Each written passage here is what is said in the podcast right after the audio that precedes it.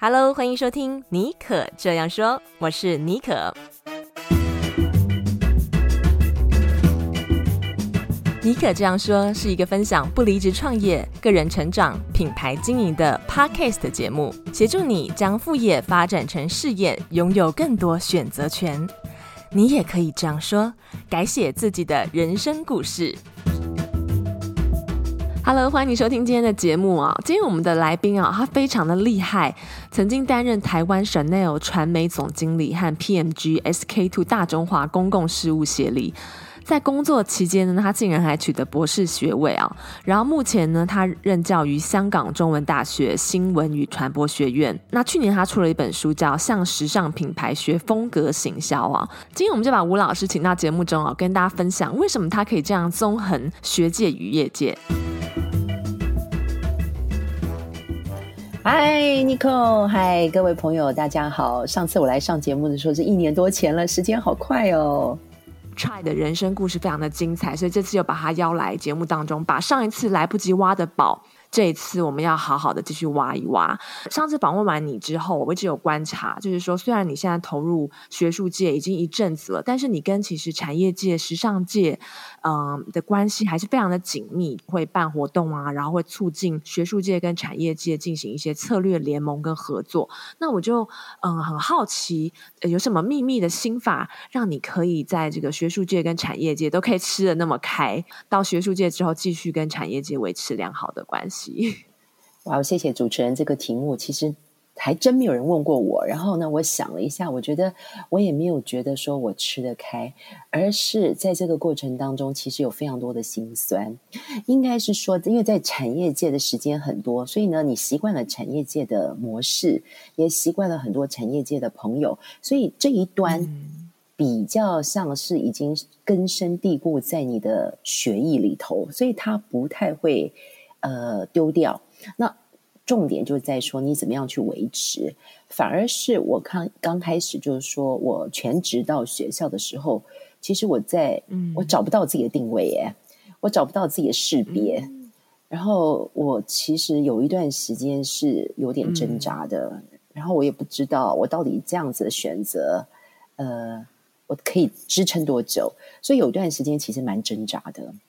没有你想象的那么美好，也是有经过就是这些煎熬跟摸索期的。那后来是怎么样慢慢慢慢找出自己的方向？而且我觉得就是你的识别度蛮高的啊，时尚界的教母，然后进入学术界，这个就是你的招牌。你知道对？其实呢，你看啊，从从一个第二者或第三者，你会很明显的辨识到。可是当时我觉得我自己有点迷惘了。虽然你想想看，我工作这么久了，嗯、可是呢，因为那个身份的转变，还有那个因为学术界跟产业界真的是非常不一样的，非常不一样，对，非常非常不一样的。所以，所以我自己就还在想这个问题，直到有一次，然后呢，我跟了一个。呃，美国来的教授，当时呢，我们在香港喝了一个下午茶。那因为他刚好那次来演讲的主题是在讲一个身份识别。我们喝了下午茶之后，我就问他这个问题，我说：身份识别，我觉得我现在有这个困扰。我觉得我在业界工作这么多年，然后后来到学术，嗯，然后我自己觉得这个识别好像开始模糊了，开始混淆了。那他听完之后，他就给我了一句话，他就说：这两个没有冲突啊。他说：你为什么你会纠？嗯，你在碰到学术界的人，你就用学术界的思维跟身份；你在碰到产业界，就用产业界的学术啊，产业界的思维跟身份，这不会有冲突啊。对耶，他就这样子这么简单的一句话，就这样告诉我。然后我一听，我就想说啊，这个道理其实没有很深嘛，对不对？你只是说什么时间扮演什么角色，不是我们从小大家都被教导就是这样子嘛。那只是我觉得在那一段时间点的时候，自己就觉得有点迷糊，所以呢，你你好像没有办法跳脱出来。可是当一个第三者告诉你的时候，你就想说：“哎，对啊，没那么难吧？” 所以呢，我就开始调整了，嗯、我就开始调整了。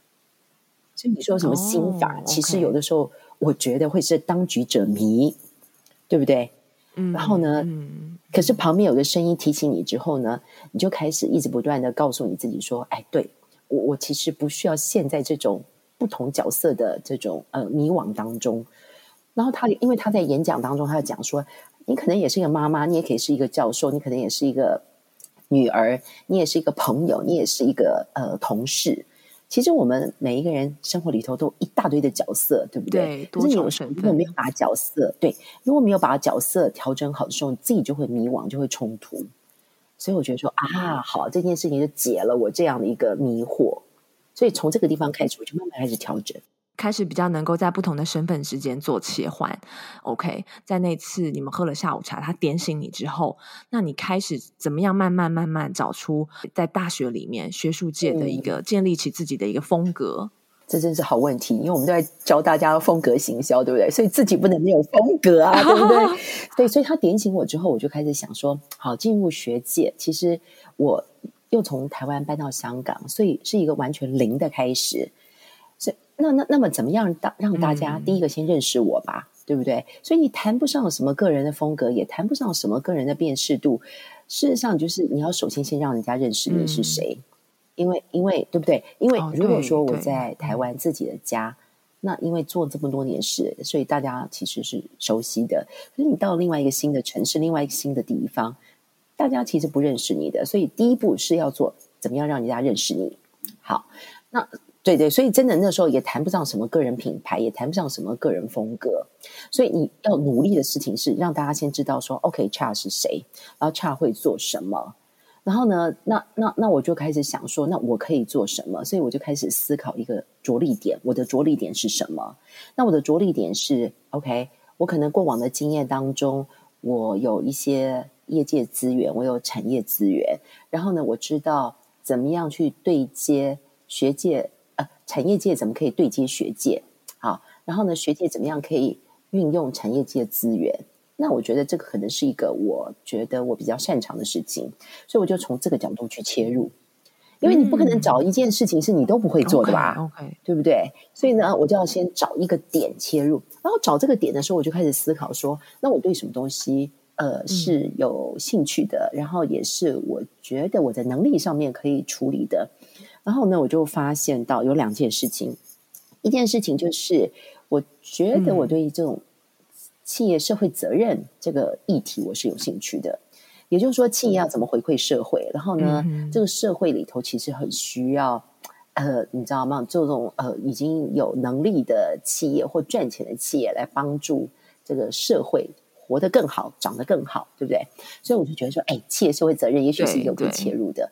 那第二个呢，我觉得是啊、呃，就是数位数位传播这件事情，因为呢，大家全部都在用那个社交媒体，然后呢，那我觉得我也可以用这个社交媒体啊，然后数位传播这个地方切入。所以呢，我就找了一个支，找了这两个支点，我想说这两个支点我都试试看。然后呢，我就开始去兜呃。业界的资源，然后把它整合起来。所以呢，我从二零一六年的时候我就开始，呃，就是规划一个论坛。那这个论坛就是企业社会责任论论坛。然后呢，我就开始把，对，我就开始把那个两岸三地、两岸四地的一些相关的呃专家呀、教授啊，我就开始把它大家组合起来。嗯、然后呢，那你看，我就从二零一六年一直到现在，我就已经连续。做了六六年的论坛了，然后这六年论坛呢，一开始的时候只有四十个人参加，后来八十个人，然后一百二十个人，然后后来实体的啦，那都实体的时候，它会到两百个人。那因为疫情的时候就搬到线上，所以可以到三百个人。所以呢，这一两年就可以到三百个人。所以我就觉得说啊，对了，你知道，可是做这些事情，我也是几乎是做了六年多啊，才才真正的让人家觉得说，哦，OK。好，你 Cha 吴世嘉，我认可你的做这些事情，所以它是要时间累积的。嗯。嗯其实你当初是从完全是跨领域，而且是从一个全新的环境，从台湾到香港，就是一个不同的城市、不同的语言，甚至是文化上面也有点不同。然后你又从时尚业在业界待了那么久，其实已经整个人其实已经成型了，就像你讲的。但是，呃，你是在几岁的时候进入学术界的呢？其实我在很小的时候呢，我就在台湾的学术界，那时候我都在做 part time 的，嗯、就是说那种嗯。呃 part time 的 teaching，所以呢，其实我跟大学的联系是很一直都是很密切的。只是说你不是不是 full time 的，不是一个全职的。那我觉得比较大的挑战，就像刚刚你说的，因为它是一个全新的城市，那里的人，大家想法也不一样，嗯、然后语言也不一样，文化也不一样。这个东西反而是我等于是归零，重新开始，这个挑战是极度大的。而且我知道你那个时候在呃 Chanel，就是已经做到就是说非常高阶的主管了。你要这样子把自己归零，像要重新学习哦，就不管是说语言啊、环境啊，还有甚至你刚刚说的身份的认同啊。那后来呢，就是你慢慢嗯、在这个学术界呃比较上手了之后，那你是怎么样慢慢慢慢的就是建立起自己的一个这个嗯。呃个人品牌，我觉得还是回到一个我要擅长的事情。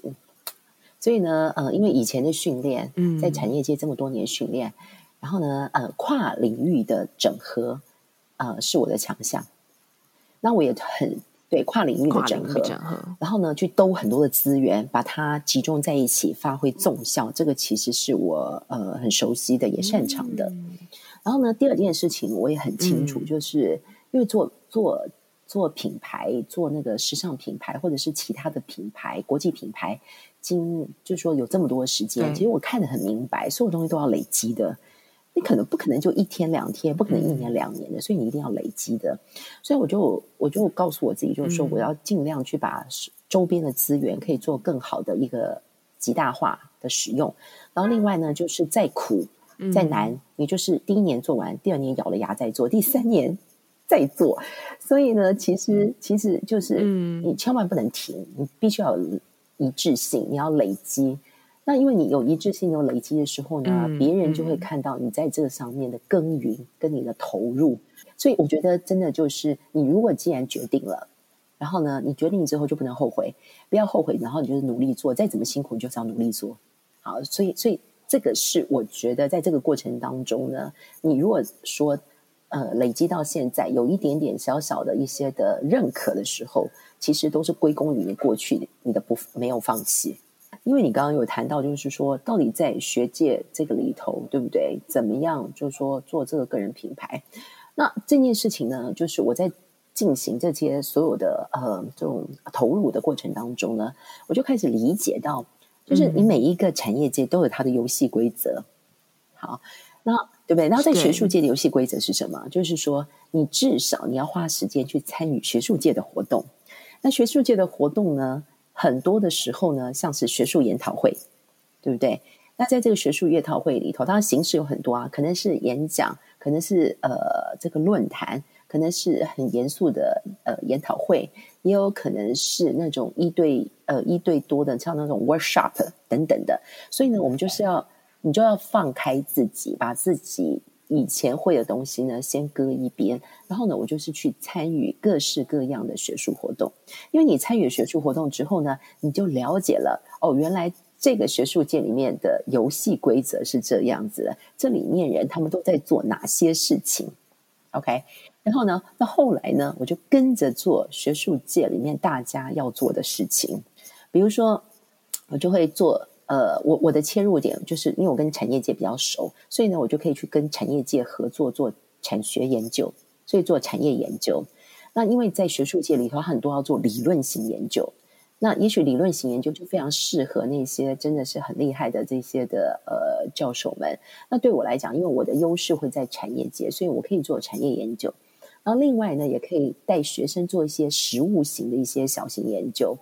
那所以我就要找，我就要找我自己可以做的切入的地方嘛，对不对？所以呢，所以在这一段期间呢，我觉得比较重点是说，第一个，你就是积极去参与这个产业里面或这个学术界里面的活动，然后呢，去认识相关的人，然后呢，去跟他们做交流，去从他们身上去学习应该怎么样在这个领域里面活下来。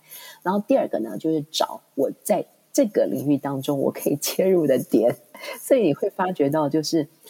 呃，自从我理解了我必须要把这个角色切分之后，然后呢，我就开始找呃着力点，找到着力点之后呢，我就开始学习这里面的游戏规则，然后之后呢，开始在这个游戏规则里面找到我可以切入的点，然后持续不断的做，是从这里面慢慢慢慢找出这些脉络的。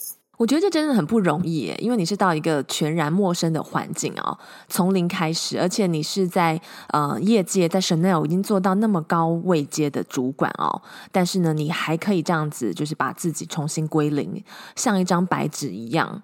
从头学习，然后慢慢的摸索，然后了解当中的游戏规则，后来逐渐慢慢找出自己的一个方向和切入点。我觉得这就是这就是最大的一个心法，诶，没有没有什么其他的途径，就是去累积，然后找到你的切入点。我觉得，我觉得你刚刚讲了一个很重要的重点，就是就是把自己当新人，你知道吗？因为过去你的所有的这些，嗯、比如说时尚界或美妆界，或做了很多这些品牌管理这些东西，那是在产业界里面很有用的。那我不能说这些东西在在呃学界没有用，而是说我要怎么样把它跟学术做结合。那只是说这整个的过程，我就变成要翻一翻脑袋里的逻辑也要调整，然后呃呃呈现的方式也要调整。所以那既然如此，你真的要把自己当新人。所以过去可能打一通电话事情就解决了，可是呢，在一个新的环境当中，其实我。我我打很多电话的人都是我不认识人，我都是跟人家重新介绍我是谁。然后呢，这个这个过程也是需要时间累积的。所以，像我有些合作的一些外部的一些合作伙伴，我可能就是直接打电话给他们哎。然后呢，还有参加一些 研讨会，时候我认识的时候，我就你知道吗？你就毛遂自荐，然后跟自己就是跟大家介绍我是谁。然后呢，我们就说，哎，可不可以小小的，请你下次来我们呃这个学校演讲。从这个小地方开始，然后久了之后，每一年每一年我都跟他们联系，每一年每一年就开始建立了好朋友关系。所以呢，就是现在在香港也有一群这种你可以有合作关系的合作伙伴，真的都从零开始啊。对啊，对啊，哦，你刚刚真的是有教我们要怎么样建立关系耶，从无到有，我觉得学到很多。OK，那再来呢，就我想要聊一下，你刚刚有提到，就是说你的这个呃优势是在于你有这个呃。业界、产业界的这个资源，然后这这几年呢，你也做了很多，就是把学术界跟产业界，你刚刚说的，把他们都在一起，然后进行一些策略的合作，也让学生去跟这个产业界有更多的呃接轨。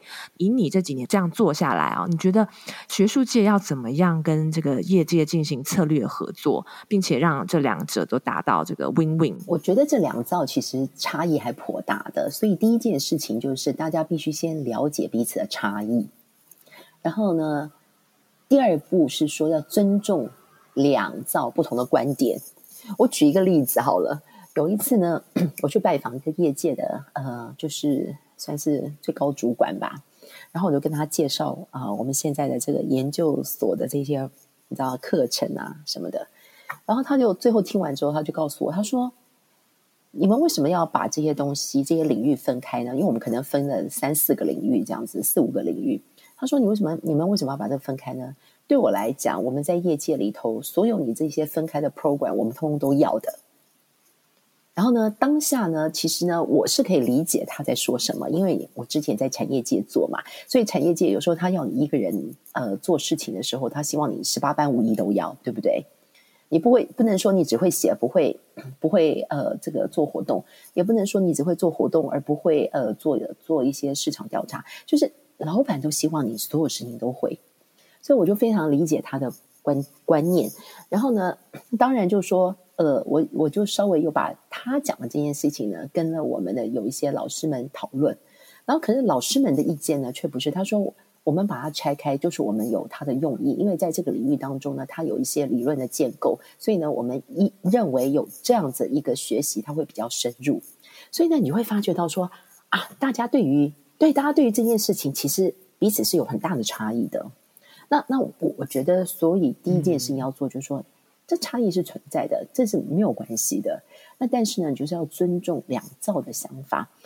那么，那那产业界要的是什么？嗯、产业界要的是，就是 ready to use the talent，就是说，最好他马上就可以用，对不对？那可是学校学校做的事情，不是呃。告诉你一大堆的技术面的东西，学校里面常常教你的是思考、逻辑、判断。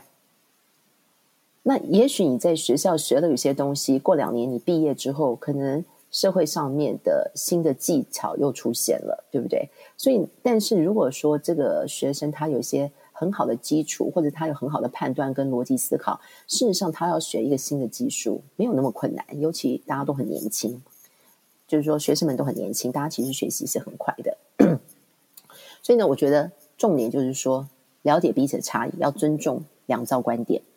然后呢，那接下来呢，我我觉得呢，我可以做的事情就是说，我想办法去找出来啊，学界跟业界共同关注的议题，就融合他们，就融合他们。哦、对，比如说我举个例子啊，嗯，嗯，像我们谈到疫情，对不对？疫情时候，疫情之后，是不是 COVID-19 之后，很多的员工、嗯、他们要工作跟这个呃原先的工作模式都不一样了，大家很多都 work from home，对不对？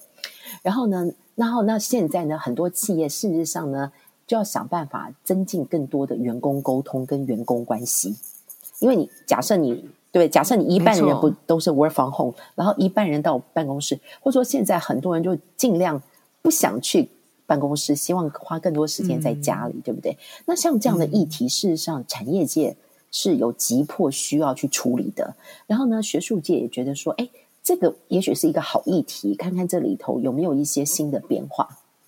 所以呢，嗯、所以呢，我就去思考说，哎，到底现在产业界他们有什么样的议题要解决？然后学术界呢，他可能在这个角度上面来讲，他可以从理论建构，嗯、或者是说一些呃实际的案例里面找出一些什么脉络，然后可以提供这个业界做参考的。所以你就要去，后来就去就从这个角度去切入，然后你找到大家共同关注的议题之后，你就发觉有很多事情可以做。嗯，我觉得你今天分享哦，对于现在准备要从业界转战学术界，或者是转行，甚至是跨领域的工作者，都有非常高的参考价值哦。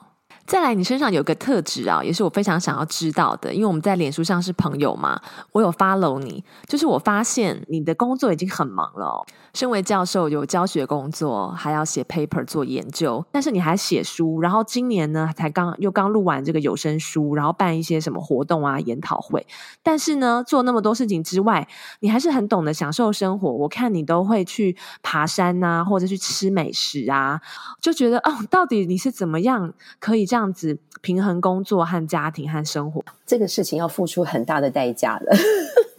哦，所以是走过一些冤枉路，嗯、然后慢慢摸索出来的吗？是啊，其实每一件事情都是摸索出来的。因为呢，我觉得要平衡工作、家庭跟生活，它其实是一个学习加调整的过程。就是因为，因为呢，我们的人生、我们的职涯、嗯、我们的环境都在变，对不对？因为比如说，假设你是刚开始工作的社会新鲜人。你可能工作对你来讲，它可能占到百分之七十了吧，至少吧，我觉得。然后呢，你可能三十，可能呃做一些你自己的事情，或者家里面有些什么事情要顾。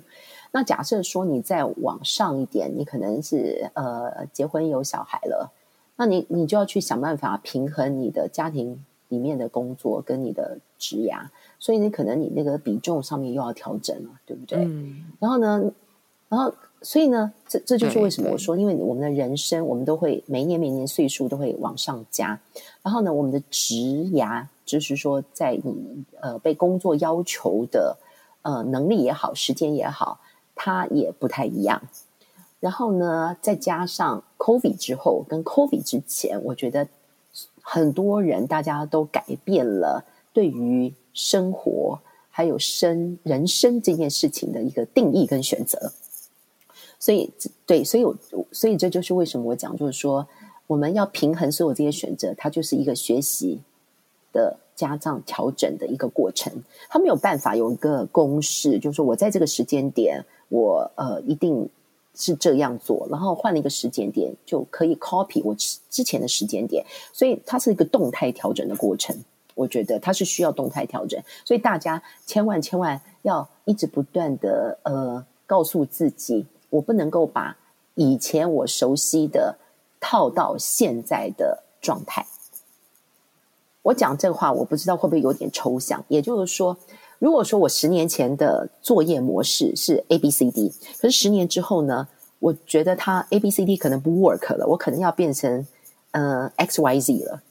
也就是他的方法也在调整，嗯、然后呢，在时间的分配上面也调整，哦、然后呢，我的选择上面，嗯、我愿意去花更多的时间在某些领域的地方呢，也在调整。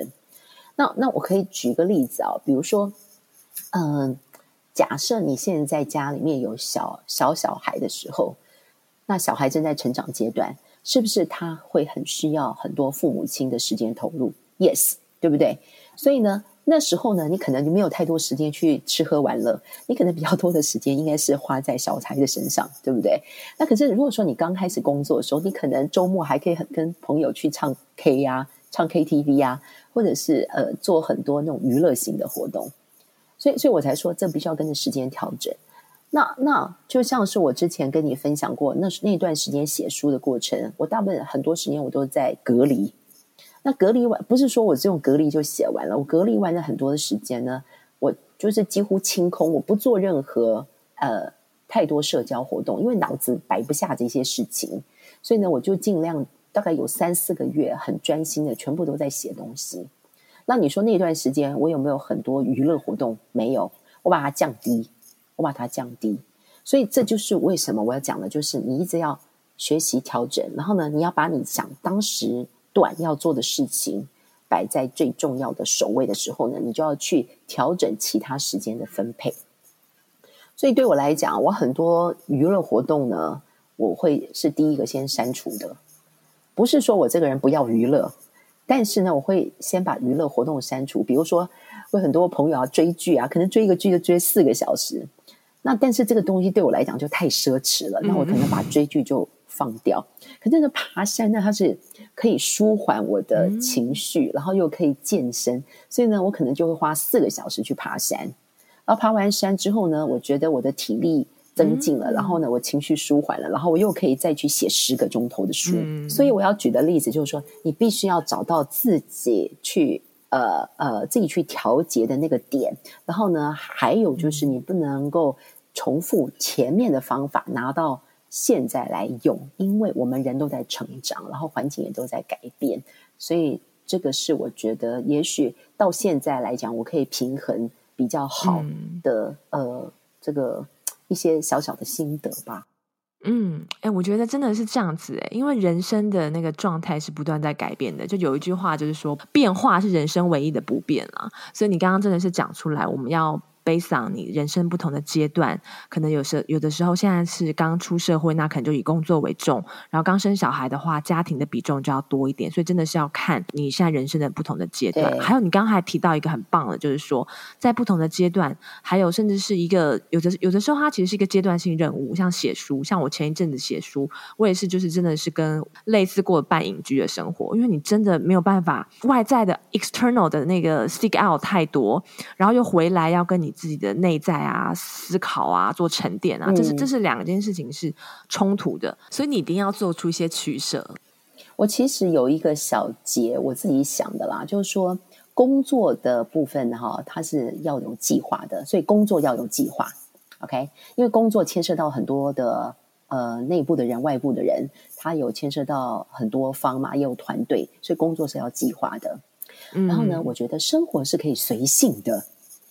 如果说生活里头呢，你每件事情呢都强求一定要一定要做到这样一百分，或者是没有这个非不可的话，嗯、那那太辛苦了。所以我觉得生活可以随性，对。然后呢，嗯嗯、家庭是需要分工跟相互理解、谅解的。所以呢，这是我的小结。太棒了，这是金句啊！对对对对，这是我想的。对对，因为工作是因为你牵涉太多人，而且这这可能跟人家的。升迁啊，人家的赚不赚钱啊，嗯、或者是呃有没有成成败有问题有关系，嗯、所以工作一定要计划。那我自己是觉得生活上面可以随性，比如说我今天真的体力好一点，我真的就去爬山了，或者是说今天我觉得太阳很好了，那我可能就就说，哎，那我们出去做了一件什么事情了？那但是家庭里头，嗯、因为你可能家庭成员，不管你是两个人、三个人、四个人、五个人、十个人也好了，我觉得家庭就是要分工，然后分工之后呢，嗯、大家互相理解跟谅解。比如说，这时候我没有，我就是没有办法，呃，参与这个家庭的这个活动的时候，那我要告诉人家为什么我不能参与。那下次我用什么方式我可以来贡献？所以呢，我觉得家庭是需要分工、互相互理解跟谅解，这是我的小结啦。嗯是真的哇，这个我也是我也是第一次听到，觉得非常的耳目一新，而且是真的可以这样子去实行看看，操在生活当中去操练，我觉得也会很有效。OK，那在今天节目的最后啊，因为我们今天的这个主轴是有谈到，就是说在这个学术界跟业界。呃这两个产业，也许有些听众朋友们他们现在正面临人生的转捩点，他可能要从学术界跳到这个业界，或是考虑从这个呃业界转投这个学术界。那你可不可以给呃我们这样子的朋友们一些建议啊？就是说要怎么样去做这样子的一个衔接？嗯呃、我其实还想把这个主持人的问题可以再扩大一点点，就是说。不一定是学界到业界，或业界到学界，甚至是转不同的产业界。因为我自己就转过不同的产业，比如说我曾经从汽车业就转到美妆产业，然后美妆产业又转到时尚产业。其实你转一个产业，就像扒了一层皮一样。嗯、所以呢，呃，我我我自己的我自己的呃建议是这样子，就是说，一旦你做决定之后呢，你投入了这一件事情。做好就是最重要的一第一件事情，就是你得先把它做好。你既然做了这个决定，就要做到好。OK，那当然每个人做到好的标准不一样，那个没有关系。但最起码你自己决定了要做这个转业转行的这个举动的时候呢，你就要投入，然后呢就把它做好。然后另外一件事情就是说，转战这件事情啊，它真的需要非常非常大的决心跟动力。他非常需要决心跟动力，所以呢，我觉得这个转转业转行这件事情呢，必须要自己喜欢，而不是被迫，也不是被人家呃，就是说逼迫，因为你自己不喜欢，他没有办法做长久的吧，对不对？没错，嗯。那我我自己过去的时间点，我有有我给我自己有一个训练，就是说我有时候会活在平行时空状态。哦，什么意思？所谓平行时空呢，就是呢，训练自己把自己的脑袋切成两个地方。我我就说我以前在产业界工作嘛，那产业界的要求跟训练是一回事。那但是呢，我会花一些时间去学术界，嗯、然后去大学里面教课，那是另外一种状态。所以呢，这两个不同的状态，它其实有的时候像是平行时空，哦、但不完全平行。可是某种某种状态是是这样子。我觉得我用的脑脑不太一样。那那。这样的一个训练时候呢，当你如果要做一个呃产业的转换，或者是呃产呃学术界到这个产业界的转换，因为我有过在平行时空的状态，我觉得我还是比较可以理解两造的不同，然后在切入的时候比较可以找到方向。OK，那那我我自己也觉得，其实现在的年轻人有非常好的转换能力。因为呢，他们的转换能力来自于这个时代赋予给他们的。他们常常在虚拟跟实体里头转换，对不对？哎，真的耶，对吧？嗯，好。那我我我认为他们已经有这种呃这种转换能力。然后，所以我觉得我最后只想跟大家讲，嗯、就是你要顺势而为。